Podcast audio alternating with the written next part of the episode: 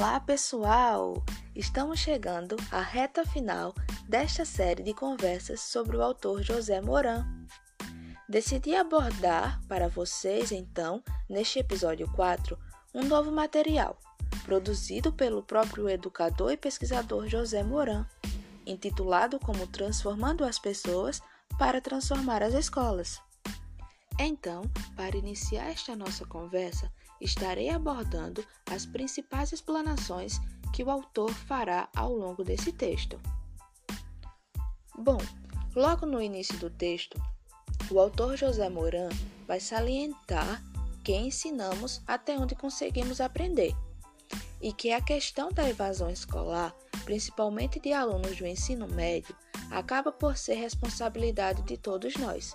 Sim, ele coloca que é responsabilidade de todos nós bem como ele chama a atenção para o fato de que o lema das nossas escolas deveriam ser nenhum aluno para trás, sendo deste modo então o fracasso de tantos alunos que ficam pelo caminho um fracasso coletivo de toda a sociedade. Logo, alunos reprovados indica o mesmo que escolas reprovadas. Vocês concordam? Dentro desta perspectiva, Moran continua as abordagens expressando que se uma sociedade é imperfeita e desigual, assim também será o sistema educacional. Afinal, o sistema educacional está dentro da própria sociedade e será o reflexo dela, o qual muitas vezes tende a surgir um jogo de culpas entre todos, desde as governanças até os gestores e os próprios educadores, e de fato visualizamos isto na prática. Nós sabemos bem que existe muita falta de maior valorização aos profissionais de educação.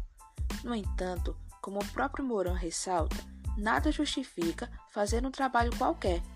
É possível sim ensinar com poucos recursos, desde que faça utilização de atitudes proativas e um bom desenvolvimento de competências, incentivando sempre e ajudando os alunos para que acreditem em seus potenciais.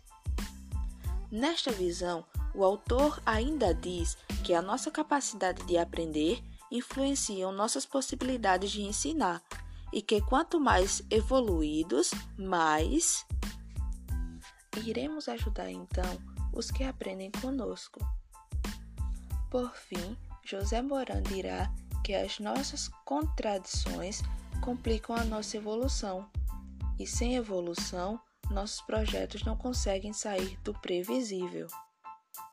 Deste modo, o autor finaliza então o seu texto dizendo que se uma sociedade acredita que a educação é importante, precisa aprender com os países que há décadas investem em valorização docente formação continuada, bem como boa estrutura.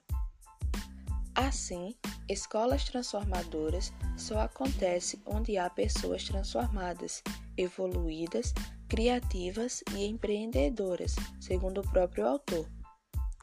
E então, a partir dessas reflexões apresentadas, vocês concordam com José Moran ou não? Conte aqui para mim.